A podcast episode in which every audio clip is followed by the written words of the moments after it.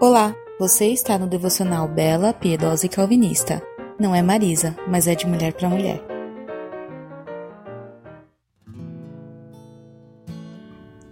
Bem-aventurado o homem que não anda no conselho dos ímpios, não se detém no caminho dos pecadores, nem se assenta na roda dos escarnecedores. Salmos 1:1 Muitas vezes nos vemos em conversas com colegas de serviço, faculdade ou do dia a dia, mas qual será o conteúdo dessas conversas? Você já parou para pensar? Temos que estar sempre atentos a isso, pois não podemos levar o nome de Cristo no peito e vivermos de modo profano.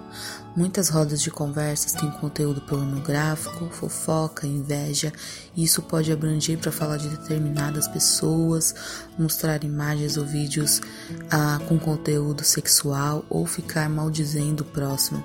Por isso temos que vigiar e nos manter atentos a tudo que estamos envolvidos.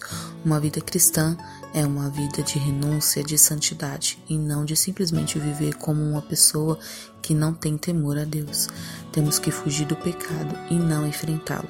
Em 1 Coríntios 10 diz: Todo aquele que pensa que está de pé, cuide-se para que não caia. Ou seja, você pensa que você está de pé.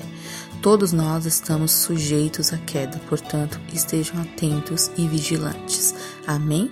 Até semana que vem. Beijão, meninas.